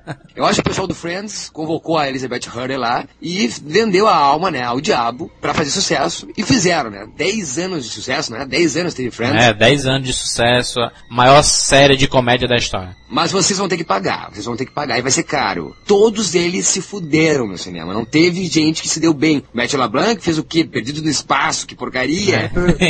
Ele fez o filme do, da, da Sessão da Tarde com o Macaco, né? O David Schwimmer, nada, né? Fez o quê? Nada, né? Não, não, virou diretor, virou diretor. Band of virou Brothers, diretor, participou do é. Band of Brothers. Então. David, David Schwimmer, então, fez o quê? Virou diretor, não lembro o que ele fez. Virou fez diretor, a- dirigiu aquele Maratona do Amor, foi uma merda. É, atuou também, atuou com a, com a. Esqueci agora, também, uma, com uma diva do cinema aí, uma mulher que fez esse filme Andar com Papo, qual o nome da mulher? Que pariu. O Matt Perry foi, foi o que mais se deu bem, fe- fez, fez várias comédias, né? É, é, o Matt Perry é, é a, é a Amy Winehouse do cinema, né? Tava sempre em clínica também. Olha, acha piada o- sem graça. Sem graça. Cara, é horrível. Graça Deixa o cara eu vou brincar com a, com a os, problemas, os problemas de drogas do cara. Tanto de gente que passa problema com é nada droga, bicho. pesado, né? Sorte dele que não é nada muito pesado que ele se envolveu, não é só pino. É, mas aí, ó, é falar do Matt Perry, que é um cara muito querido, e da Amy Winehouse, que ninguém gosta dessa anorexia. Pelo contrário, Felipe, pelo contrário. Não tem nas festinhas que eu vou. Nas festinhas que eu vou, toca só música da, da, da, da, da Amy. Winehouse e não toca música do Matthew Perry. Matthew Perry nem canta. Queima. O- Então é isso, né? E a Jennifer Aniston, que por favor nunca deu certo, né? O Brad Pitt acho que deve... É, faz sucesso Aliás, agora, né? Ela. Não, o Brad Pitt, na verdade, ele só. Ele escolhe umas má atrizes pra dar umas pegadas, né? Porque ele, a Angelina Jolie, pra mim, não presta como atriz e a Jennifer Aniston, pra mim, também não presta como Absurdo, atriz. meu Deus do céu. Outra, voltamos então a Pânico. Voltamos então ao sucesso que fez Pânico. E voltamos então na óbvia ideia Ô, de fazer uma Maurício, só sequência. pra complementar, Maurício, porque pelo amor de Deus, a gente não falou, o David Arquette, que faz o Dewey, é casado com a Courtney Cox na vida real, né? O casalzinho que se deu bem, né? Porque a Karen Cox, Exatamente. eu acho que não. Filme também não fez, fez a Karen Cox depois no cinema. Fez não. Participou do Ace Ventura. Mas isso há muito tempo Não atrás, fez. né? não fez ponto. Ponto. Esse não, esse Ventura é. A Karen Cox eu acho que sabe, ela administra o dinheirinho dela ali, acho que não, não quer muita badalação. Mas ela já tinha uma carreira no cinema bem antes do Pânico, né, Maurício? Eu acho que na verdade ninguém ali se deu muito bem, né? Fora Pânico, depois do Pânico. Só a Neve Campbell, eu acho que até com o Robert Altman trabalhou, né? A Neve Campbell acho que foi a melhor, que mais se deu bem. Mas sumiu também, né? Fez o Estúdio 54, sumiu, é, cadê a Neve Campbell? Talvez não seja, possível. Assassino, assass- toda, Rose assassino do McGowan. presidente. Continuou aí, foi a Rose McGowan mesmo, que morreu no primeiro filme aí. e- O Liv Schreiber. Eu acho também, eu acho também, eu acho também. Eu acho também. Quem é que, quem é que se deu bem? Eu acho Ninguém explodiu, falou- né? Ninguém A Rose explodiu. Magol, não, a Rose Magol, que tá aí hoje no, no, no Robert House aí. e tal. Sin City 2. A Drew Barrymore, Eu acho que é que... o Liv Schreiber e a Rose McGowan. Pronto, o resto lascou todinho. Enfim, o Ace Craven não tá por aí. É. que, dirá dos, que dirá dos atores, entendeu? Mas como o foco da gente não é no futuro, é no, no que aconteceu nos, nos filmes, no passado, né? Então vamos focar aqui. 1997 saiu Pânico 2. No ano seguinte filmaram correndo, né? Uma semana filmaram. Vamos, vamos, vamos, vamos, vamos. Filma, filma, filma. Escreve o Sucesso. roteiro, rápido, rápido, rápido. Ritmo industrial, né? Tem a maior cara de sequência. Tem mais cuidado, eu acho, que o terceiro, que o terceiro tem muito cara de sequência mesmo. É a piada, né? Mas, é mal, piada. será que não é de propósito? Justamente por ser uma sátira, sátira entre aspas, né? Que é, Claro, é, um- claro, é claro, uma sequência claro, de é. um filme de terror e normalmente eles vão brincar de, de novo com os clichês, agora de uma sequência. O que acontece numa sequência? a- as regras mudam lá, falam, ó, agora vão ser mais mortes, o- mortes mais elaboradas, e a terceira ele não chega a falar. Tudo, a- além da sequência, a gente vai ter a, no meio do filme a história do primeiro filme contada em um livro e que virou um filme. Então a gente tem um filme dentro de um filme e, e o próprio filme dentro do filme que cita o Pânico 1 é uma sátira maior ainda do que, do que aconteceu no primeiro filme, que ah, eles satirizam o começo do filme e no filme apunhalada, stab. É. É, Ah, e é mostra aquela, aquela primeira cena de um, de um jeito diferente. Ah, agora vamos botar nudez nessa cena pra dar mais, mais empolgação na galera. Então, tipo, ele já trabalha todos aqueles clichês como se fosse numa sequência, que é uma Não, tá sequência. certo, tá como certo, tá certo, perfeito, perfeita análise. E, e é isso, tipo, olha a grandiosidade, já começa a sequência, né? E de novo, eles devem ter pensado, ó, se nós abrimos com a Drew Barrymore, aquele prólogo foi foda, o que, que eles vão fazer nesse? E realmente é incrível aquele prólogo. Daí eles chamam o Omar Epps e a Jada Pinkett, né? Isso, no, pro, pra, pra estreia do filme Step, né? é. Facada, né? Step, facada. Apunhalada. Apunhalada, como, como a dublagem traduziu. Todo mundo usando a máscara do vilão, né? Ou seja, mostrando já que a febre virou mesmo mundial do filme. Isso é uma grande sacada, né? Dentro do Que próprio filme e fora do filme. Realmente, agora eu pensar bastante, Bruno meu. É isso mesmo. Que eu acho divertidíssimo demais. Pra mim, a trilogia é divertidíssima demais. A Sidney, ela já tá, ela tá morando com a, com a amiga na, na faculdade, né? Não, aliás, aí começa a faculdade, né? No primeiro não é faculdade, é colégio. Colégio, colégio. Isso. Ela, ela tá na faculdade com a amiga. Já começa o filme, quando mostra a Sidney pela primeira vez, já começa o cara ligando, Hello Sidney. E tal, tal, tal. Aí ela diz assim, olha, seu telefone é esse? Ela tá com Bina, assim, né? Com a Bina. Todo Seu mundo telefone zoa é esse? Ah, seu nome é Corey. Aí ela, ah, porra, você adivinhou, não sei o que. Então todo mundo começou a brincar com a parada, entendeu? Não, não, não levava muito a sério. Então quando morreram essas duas pessoas dentro do cinema, no filme, na, na estreia do, do filme Facada, é, começou a criar um novo burburinho, assim, né? Pô, será que tá de volta? Será que novos assassinatos vão acontecer? Então, é, foi a partir daí que deu pontapé. E o que pode ser sempre uma pegadinha, então, hein? por mais que tenham morrido mesmo, e à noite ela for perseguida por alguém, ainda pode ser um cara brincando com ela e não um assassino. Ela realmente cai a ficha na hora que ela vai pro hospital acompanhar um amigo dela, ou namoradinho atual dela, o Jerry, O- né, Jerry O'Connell. Ela acompanha o cara, né? O namorado dela que levou uma facada, não foi? Exatamente. Isso, Jerry O'Connor pra mim que é a maior cara de pôster de todos os tempos. Exatamente. Não, ninguém É ganha do horrível. Keanu Reeves. Ninguém ganha do Keanu Reeves.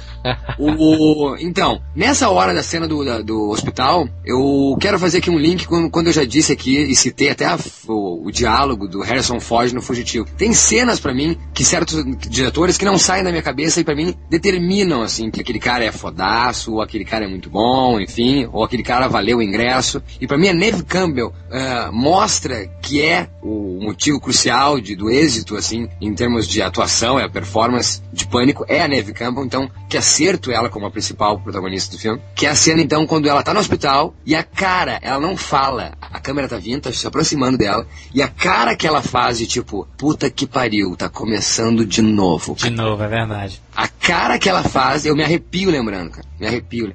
São pequenas coisas que não, não são necessários diálogos, né, Maurício? Com a expressão você consegue mostrar muito mais, né? Exatamente. Então, essa cara dela, assim, que ela consegue expressar direitinho isso. Tipo, puta, vai começar tudo de novo e eu pensei que tinha acabado. Uma coisa que me chamou muita atenção, Maurício, foi que dentro da sala de aula começavam a discutir se o filme não foi o responsável pelo assassinato dentro do cinema, sabe? Claro. Aquilo que aconteceu, o pessoal usando uma coisa real, que foi a, foram várias mortes dos adolescentes lá no, no primeiro filme, usando isso num, pra, pra ganhar dinheiro, pra lançar um filme, pra lançar uma mania, se isso não foi o responsável por trazer isso de, de, de volta, né? Um, uma série de assassinatos, né? Porque na verdade o, o Pânico 1 acaba e deixa essa coisa no ar, né? Tipo, o cinema Ele então é- é responsável e traz isso, né? Porque isso já, já foi comentado em, em em outros anos, enfim, a história do planeta até. Da influência mesmo dessa, da, que seja da mídia, que seja da arte, a influência disso no, no nosso meio social, entendeu? Então, obviamente ele teria que abordar isso no segundo filme e falar de outra maneira que ainda, assim como tu cita agora, é interessante, é que pertinente ainda o assunto sobre... Aliás, nós já fizemos Mas, um cast sobre não, isso. peraí. Fiz- fiz- Fizemos um cast sobre, sobre influência, Influência influencia ou não, né? Mas o assunto é tão tratado também com, eu diria com uma certa ironia ao meu ver, porque a justificativa de um dos assassinos é justamente isso, é culpar os filmes e se safar, que é o Mickey. É, Que ele culpa, a- que ele culpa, que Sim. ele culpa. Hum. os filmes, ele vai. a- Ah, sim, ele sim. diz sim. Quando, No primeiro filme, no primeiro filme. Não, no segundo. No segundo. É a mãe do Billy e o Mickey. Lembra? Não, não, mas no primeiro Que é filme um dos- também existe isso. Ele viu muito filme de terror, ele Não. fala isso no primeiro filme. Não, não, tudo bem, mas no primeiro filme a justificativa é da mãe da Sidney lá, a separação do pai, certo? Uhum. O Mickey diz que vai usar isso em tribunal pra se safar, que ele vai dizer que a culpa é dos filmes e ele não vai ser preso por causa disso. Então, É. E o mais legal de tudo é que ele foi escolhido pela mãe do, do Billy Loomis, né, que voltou do nada, num chat na internet. Tipo, ela procurou. Sobre essa discussão, sobre essa discussão do se influencia ou não, um, um dos diálogos do filme, assim, ele.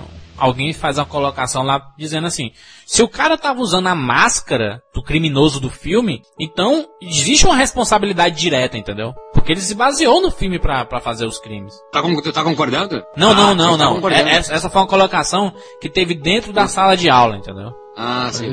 Então, é, aí o- a outra pessoa diz que, que, que não é verdade isso. Todo mundo é responsável pelos seus, pelos seus atos. Aí uma outra pessoa, pra, pra, pra concluir, ele diz assim, que é um, é um caso clássico da vida imitando a arte e da arte imitando a vida, entendeu? A gente pega uma série como CSI que mostra passo a passo as investigações criminosas e coloca ela como culpada pelo aumento de ações de assassinatos. Porque os assassinos estão aprendendo como se safar assistindo CSI. É um negócio assim, uma coisa de louco, sabe? Culpar filmes ou games ou o que quer que seja é, por conta dos atos criminosos de outra pessoa. Eu acho absurdo. É, o, o- o engraçado é que dentro dessa sala de aula, eu acho que tem os melhores diálogos do filme todo. Acho que dentro de- dessa sala, desses 5, 10 minutinhos que tem a conversa sobre as sequências. A gente tá assistindo Pânico cinema? 2. a- a- eu acho que a cadeira lá é cinema, né? Se não me engano. É, a, a gente, a gente tá assistindo Pânico 2. No filme, estão planejando fazer o Facada 2. E existe essa, essa discussão. Será que o segundo filme vai ser melhor que o primeiro? Mas o segundo filme nunca é melhor que o primeiro. Aí o cara diz, ah, mas Poderoso Chefão 2 é melhor do que o 1. Aí, disse, não, mas é verdade, é uma exceção. Aí disse, não, mas o Star Wars 5 é melhor do que o 4. Aí disse, não, mas aí não é a sequência, já é uma trilogia planejada, entendeu? Tem uma discussão muito bacana que é- são as discussões que a gente faz normalmente na rua, em qualquer outro lugar, né? Acho que foi aí que criaram essa discussão de quem é melhor a trilogia, se do, do segundo filme é melhor que o primeiro, se o primeiro é melhor que o segundo. Foi aí que criou. Não foi, não, Não, foi não, não. que criou, que, não. que popularizou, Mas- né? Tô, tô dizendo assim. Popularizou, claro, é, popularizou muita coisa, por ele é responsável por muita coisa. Agora eu lembro do cartaz do filme que diz, né? Alguém está levando seu amor por sequências eh, muito longe, né? Someone has taken the love for sequence. Ou seja, o, o que faz o. O que tu mesmo disse ali no começo ali, né? Sobre o 2, que realmente tá fazendo a- uma paródia da própria sequência, né? Da, da ideia da sequência, né? É, Mas me diz um filme, fora Poderoso Chefão, que, que, é me- que o segundo filme é melhor que o primeiro. Aí o cara fala, External do Futuro 2. Aí diz, nah, mas aí tu fala isso porque tu tem um, um fraco pelo Cameron, né? pelo James Cameron. Então o filme é cheio de piadas disso, né? Há outros cineastas, há outros filmes, há outras sequências, há, o- há tudo que está relacionado a cinema é, é discutido nesse filme, né? Eu acho bacana isso. E quem é que eles trazem nesse, além do além do Omar Epps e a Jada Pinkett, que é, então, ou seja, virou clássica essa coisa de querer de fazer um prólogo com estrelas que não vão aparecer durante o filme, né? Que a Jada Pinkett não aparece mais, aparece. Não, não, não parece. Mas tem a Sarah Michelle Gellar, né? Que morre também.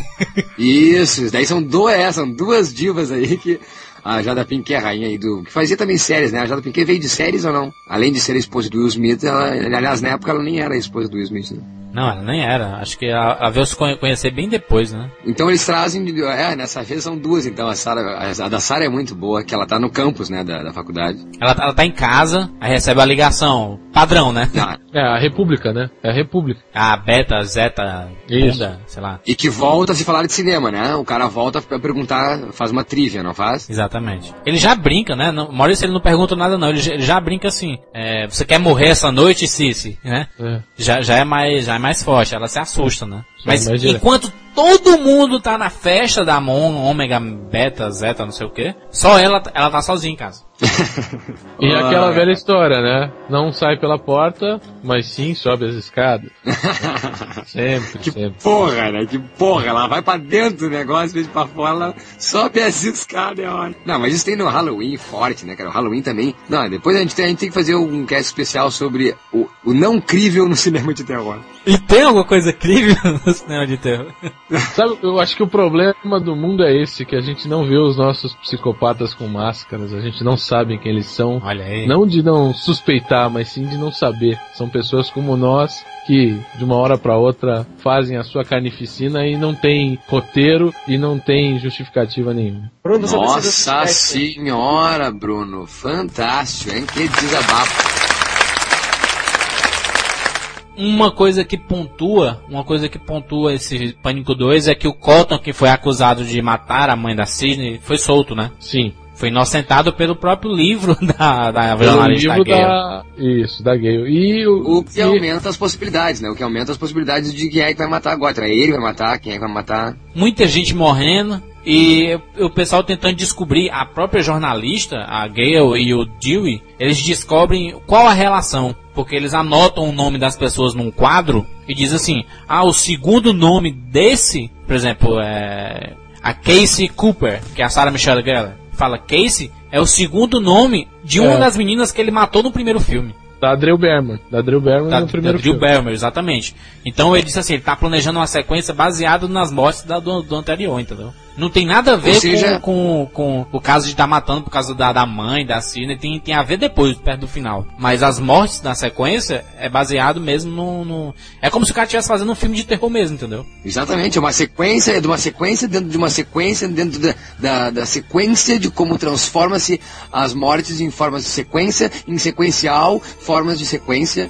É incrível. Eu achei meio forçado, assim, assim. Eu não gostei, não gostei do, do- do- desse final do 2, do, dois, não. E de novo são duas pessoas, né? Então é isso, é o cara e a São mulher, duas né? pessoas. O cara é a mulher, a dupla, né? Repetiu o sucesso, né, do, do, do, do primeiro filme. Acho que fez 40 e poucos milhões no primeiro fim de semana. Um absurdo. 32. Né? Com 32? 32 milhões. E custa quanto esse? Esse custou 24 milhões, 10 milhões a mais, porque usou mais cenários, fizeram um filme dentro de É, um um filme filme, dentro né? do filme, né? Então, então o gasto foi bem maior, né? E pra contratar novas pessoas, né? Não, já ele é um blockbuster, né? Eu Acho que talvez o único blockbuster de terror. é Ele um é dos um poucos blockbusters de terror, exatamente. Ele tem, ele tem, ele tem todo um. a- ele tem toda a produção, a polpa de um blockbuster. Pode não ter sido gasto 50, 60, mas ele é um blockbuster. Foi, estreou ainda em data específica, estreou com, com grande merchandising em cima, tanto que todo mundo to- lotou o cinema. Então eu acho que é o único blockbuster da história de terror. Faturou 101 milhões, né? No mundo, isso mundo, Maurício, é, o total final acabou sendo o mesmo, né? O primeiro faturou 173 milhões, somando tudo no mundo, e o 2, 172 milhões. um milhãozinho a menos, é Um isso? milhão a menos, apesar do investimento de 10 milhões maior, né? Mas ainda assim é muito dinheiro, né? Retorno, né? Foi um tremendo retorno. Foi um tremendo retorno, exatamente. Isso em VHS alugaram muito. Então, mas Lembra o 2 de então quem é, quem é quem é que volta então? Que são as cartas, no 2 então conhecemos as cartas carimbadas que não podem faltar em Pânico, né? Franquia Pânico, Gale, que é, né? Sidney e Dewey, né? O, É, né? a Campbell, trinca. né? O Dewey cada vez mais torto, porque eles levou uma facada no nevo lá e ficou com o braço torto, parecendo um Tiranossauro Rex. A perna. E o Inaí, mas correndo pela, pela, né? Correndo por fora e querendo estar pra dentro, sempre por dentro, sempre por fora, o Jimmy Kennedy também, mas acaba morrendo no 2, né? Mas Acaba morrendo perdido dois e porque era- deixam, e deixam a fita pro três. Deixa uma fita pro três, isso que é legal. demais, isso, demais, fantástico. Não, mas ele também era, um- era um dos queridos personagens do primeiro, mas então, como o Bruno falou, então é trinca isso. Quem é importante pra Pânico é É Gale, Dewey e, e Sidney. A gente pode colocar o, o, o Randy nessa história, que é o, o que morre no 2, porque graças a ele é que a gente tem lá a citação das regras, né? Então, talvez dê pra colocar o Randy aí também como fundamental no, no, no filme, que tipo, ele morreu no, no segundo, mas deram um jeitinho dele aparecer no terceiro pra explicar as regras de uma trilogia. E nesse terceiro a gente descobre uma coisa bastante interessante. Aparentemente o universo de Pânico é o mesmo universo dos filmes do Kevin Smith, porque a gente tem a participação muito especial de Jay e Silent Bob. É, Personagens carismáticos criados pelo Smith para série de filmes dele. Que aparece lá no fundinho, assim, numa pontazinha, só com o Jay exclamando alguma coisa. Eu juro que eu não lembro disso. Eu lembro. Ele- eles passam assim do nada, assim, do lado, assim, eles estão numa excursão assim, aí no, nos estúdios, aí estão os dois lá. No segundo filme? Terceiro. No terceiro, no terceiro filme. Ah, não, tá, tá, tá, tá, claro, claro. Terceiro eu gosto todo Hollywood. Vamos lá, ano 2000, Pânico 3, né? Virada do milênio, Matrix bombando no cinema. É, e o lance do Pânico 3 é que eles estão filmando a Punhalada 3. E o filme passa-se praticamente. O universo dele é, são os estúdios da, da, da produtora. E nesses estúdios é recriado a Woodsboro, lá que era a. A. Woodsboro, a cidade da, da Sydney. E aí vem as regras de uma trilogia, que são, tipo, que a história vai voltar ao começo, que Exatamente. nada daquilo, nada daquilo que um dia pareceu ser alguma coisa foi, e que o assassino seria um super-homem. Você teria que. A única maneira de matar ele era, era é, achar o ponto fraco, alguma coisa assim. Bala de prata. E não, e, e não acredite se ele cai morto no chão, né? Você corte a cabeça, atire na cabeça, faça o que puder. Tá, voltamos com a trinca então. Volta Gale, volta Jill e volta. Sidney. Então aqui ele traz o Patrick Davidson, né, o, o rei dos, dos filmes dos anos 80, o cara que era o Bam Bam Bam dos anos 80. Traz a Parker Pose, que eu, eu sou apaixonado pela Parker Pose. Traz eh, Lance Henriksen, né? Falamos aí de Aliens várias vezes, vários casts. Lá traz o Lance Henriksen. Traz Park Pose fazendo Jennifer Jolie. a Jennifer Aniston e Angelina Jolie. E traz também essa Tori Spelling, a rainha também das séries, então dos filmes jovens, né, do Barrados no Baile. Uh, mas eu acho que mesmo assim, tudo isso não funciona. Eu acho que o Pânico 3 não, não, me rendeu o Pânico esqueceu a 3. Princesa Leia, rapaz. Tu esqueceu a Princesa Leia. Carrie Fisher faz uma participação, né? Princesa Leia. Velha, ainda faz a piada com Star Wars, ainda faz a piada com Star Wars, dizendo assim: a mulher chega lá pra falar, a Gale pergunta pra ela, né? "Ah, Mas eu acho você parecida com a Princesa Leia. Não, eu tentei fazer, mas outra mulher lá que dormiu com o Jorge Lucas conseguiu o papel. Ela fala isso? Fala isso. Fala. ai, ai, ai. Enfim, daí temos o que então? Temos um prólogo também. Quem é? Que é a menina do telefone? ou Não, é, o- é a, é a mu- é a mulher do Cotton, né? A mulher do Cotton. E ele acaba matando o Cotton e a mulher dele. O 3, o 3 tem uma das mortes que eu acho mais interessantes, que é eles estão no estúdio e tá chegando um fax do assassino. E tá tudo escuro, deu um blackout.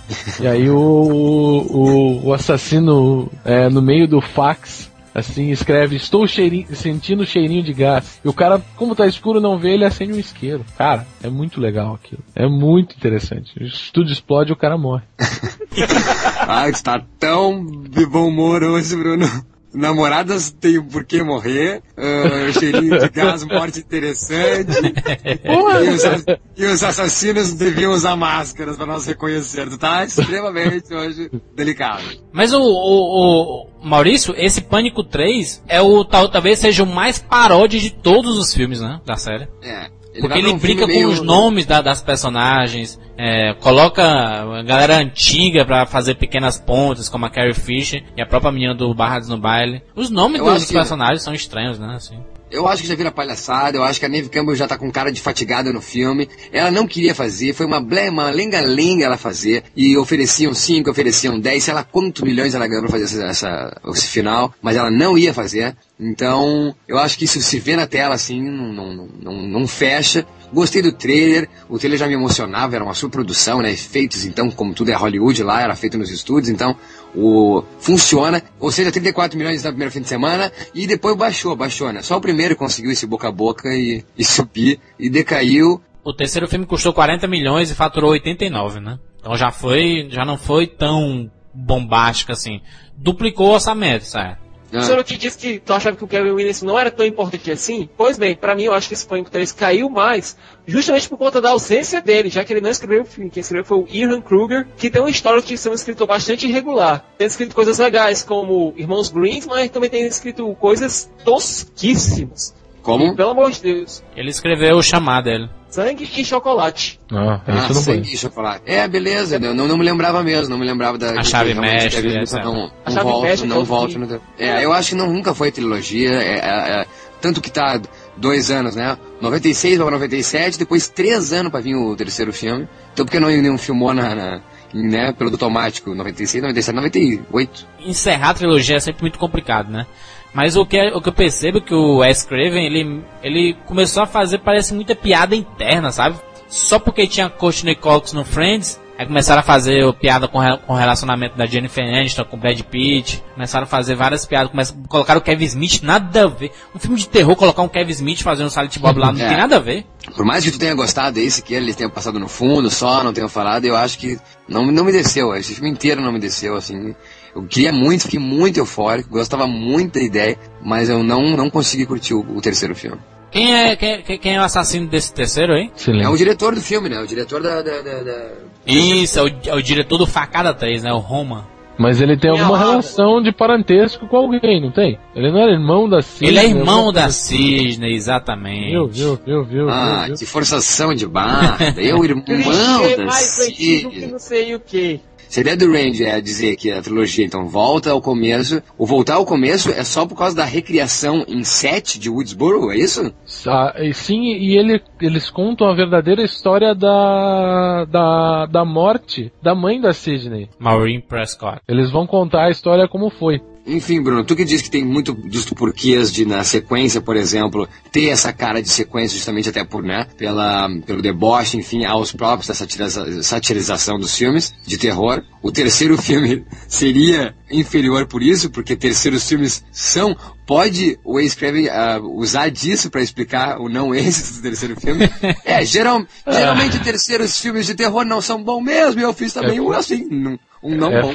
Satirizando, é forçado. né? pra não é fugir forçado, é, é forçado explicar assim, mas por que não, né? Não, mas eu acho que o filme perdeu, perdeu a mão mesmo. Acho que desgastou. Ah, É, não, que perder a mão, que tem uma cena lá tosquíssima, que é o, o, o Dewey lá vai descer no porão, aí o, o vilão joga a faca pra acertar a cabeça dele, aí o cabo da faca taca na cabeça dele. a faca não entra nele. Então são cenas toscas assim, colocaram o Patrick Dempsey, né? Mil anos sem fazer nada aí. Acho que ele até explodiu depois daí, né? Voltou a fazer vários filmes. Explodiu, mas, mas, mas- mas demorou, mas demorou pra, pra, pra acertar de novo, né? Hoje, agora que ele tá no, no- no- Grey's Anatomy, fazendo vários filmes aí. Mas eu quero saber quem é que sobrevive a esse filme? Quem é que sobrevive na trilogia? Quem é, então, o saldo final? Quem é que, é que sobrevive? É o a Dewey trinca. É, o Dewey, Sidney e, e a Gale. Gale. Que acabam juntos no filme, por sinal, né? Na casa de, de campo da, da Sidney. Morando juntos. Isso. Mas o, no, no filme, no terceiro filme, Jill le- leva umas facadas legal e é pra 800 morrer. facadas. Não, não, ele não morre. Não, é, não morre, mas ele, Ele não morre. leva várias facadas, como todos os outros filmes. Ele sempre leva uma facada e não morre. Piloto de teste. É. Então essa trinca, essa trinca sobrevive então, que temos então aquela clássica cena final, que eu acho que é a primeira vez que, que realmente tem a cena do clichê mesmo de terror, que é aquela última ceninha, o último take, a última tomada, né? É. Ah, Que é quando aquela portinha abre, ela ouve um barulho, sei lá, e a porta, ela olha pra porta, a porta tá entreaberta, assim, tipo, quem abriu essa porta, sabe? Mas, ela, ter- se- mas, mas, mas ela se sente livre, assim, né, por ter acabado, né? Não, Ela não, tô dizendo aquela, não, tô dizendo aquela cena, cara, clássica da olhadinha na porta, eu tipo... sei, eu sei, mas, mas ela poderia muito bem ir lá fechar a porta, só que ela pensou, não, mas já acabou. Ah, tu pensa desse modo? Eu já pensei que... Pensa desse modo, porque ela- É, porque ela faz uma, ela faz uma carinha legal, né? É, ela, dá um ela, né? ela, ela, ela se assusta com a porta abrindo e, e vê assim, será que eu É, fecho, né? Não, mas fecho não. Aí sai. Ah, não tinha me ligado disso. Ô, Jurandir! né? Então, é, mas é o clichê ali que deixou aberto. Se ele pensou na trilogia, beleza, encerrou a trilogia, mas já tá confirmado o Pânico 4 aí. que maravilha, cara. Então Eu eles vão usar a, por- a porta aberta, né? Será que vai continuar dali mesmo? é o filho da Sei Sidney. não, viu? Sei não, sei não. Tá, mas só um pouquinho, a confirmação é com Kevin Williamson na- no roteiro, não? não, aí não tem, não disse nada não. Mas escreve Mas é disso com a- que quer fazer, agora o resto, sabe-se lá, né? O diretor do filme, famoso, o cara criou um milhão de filmes, tá responsável pela, pela volta do A Hora do Pesadelo. Vai sair, Pânico 4 aí. Deixamos bem claro então que o Wes Craven é o pai do, do cinema de terror, pra mim é, é o paizão desse cinema que a gente conheceu sempre falando, né? Que vão, vai ter comentários, como assim? Terror é o exorcista, terror é o iluminado, pai é o Stanley Kubrick. Não, o terror, esse, jovens correndo de um psicopata que anda a um por hora, entendeu? Esse é o pai, pra mim, é o Wes Craven. Se for pra lançar um quarto filme, que seja pra revolucionar como o próprio Pânico 1 fez, né? Exatamente. Conseguiria o o Wes Craven re, re, re, re, re? Jamais, jamais. Não Não consegue. sei, por que não? Porque Eu não, não diria que... o, mundo mudou. Não, o mundo mudou, pânico, mas- sem, sem ver pânico eu não saberia como é que o cara conseguiria ter feito pânico, entendeu? Eu só vendo que pude ver que realmente o cara vai conseguir ser- revitalizar de novo? Não consegue, não. É difícil. Talvez Revitalizar o ele não, mas talvez outra pessoa. Ah, outra pessoa sim, mas o Wes Craven não. O Wes Craven já, já tá batido já. Ele não, Não, não conseguiu fala assim. sustentar nem o próprio Pânico 3. Mas isso, isso vai, envolve tanta coisa. Isso envolve a ganância dos estúdios que, que, que devem ter feito Até pressão pra porque, ele fazer. Maurício, a, a Não, não é saga culpa Todo dele, Mundo em cara. Pânico destruiu a saga Pânico. Eu acho. Todo Mundo em Pânico essa. destruiu a saga Pânico. Não, mas peraí. É. Isso aqui no Brasil, porque o. Só por causa do título? Porque o Todo Mundo Não, em Pânico não. satiriza tantos cara, a outros figura filmes. do assassino. A figura do assassino foi, foi desmoralizada, Bruno. Ah, mas. Eu, eu assistindo, Mabro, não, não, não, não venha com essa. É, não. Assistindo hoje em dia a Pânico 1, Pânico 2 e Pânico 3, você não crê que aquele cara é um assassino. Você pensa que é o maconheiro lá do, do, do filme, do, do Todo Mundo em Pânico. Eu acho que não. Eu, é, eu não. É, por isso eu tô dizendo. Por isso eu tô dizendo aí. Agora então, Jurandir, tu somatiza tudo isso. Ah, todo mundo em pânico tem estragado com a franquia. E a ironia que é do mesmo do Harvey Weinstein e Bob Weinstein, né? São os idiotas, né? Os caras acabam com a própria franquia. Então, somatiza isso que destrói com a franquia. A, a ganância de- da pressão dele fazer um filme e construir um filme rápido. Somatiza que o Kevin Williamson sumiu, abandonou a barca. Não acho que não foi a culpa dele não ter conseguido sustentar a franquia, entendeu? Então acho que rolam muitas coisas. O que importa realmente é o primeiro. Em 96, que ele sim reinventa o cinema de terror. Eu acho que o Craven ainda pode, tem total gabarito e tem o meu aval pra conseguir reinventar o cinema de terror de novo. Então, você que escutou esse programa, você concorda que Pânico é isso tudo mesmo? Pra você, qual filme recriou o gênero? Você concorda que foi Pânico? Você concorda que foi qual? Né? Qual o principal filme de terror que você já assistiu na vida aí? E cuidado, a morte está lá fora. Então é isso, valeu Maurício, valeu Bruno, valeu Siqueira, Xixi Siqueira. Xixisqueira! Valeu Siqueira. Ah, comenta aí, diga o que, é que vocês acham sobre a trilogia, comentem sobre essas relações que nós falamos aí. Nós cometemos vários chutes no saco, sabemos disso. Nomes de Não filme, esqueçam de falar, eu quero o box do Pânico. Exatamente. Exatamente. exatamente. Façamos uma mobilização pelos boxes. Isso, uma grande ação, né, e-mails, telefonemas, pombos correios, sinais de fumaças, protestos, é, se algemem a lugares com cartazes, eu quero o box do Pânico. Três DVDs, dois pra cada filme. Isso, isso, duplos. Todos Beleza, eles. então, até a semana que vem, valeu aí. Ah, que corte, hein? Pelo amor de Deus.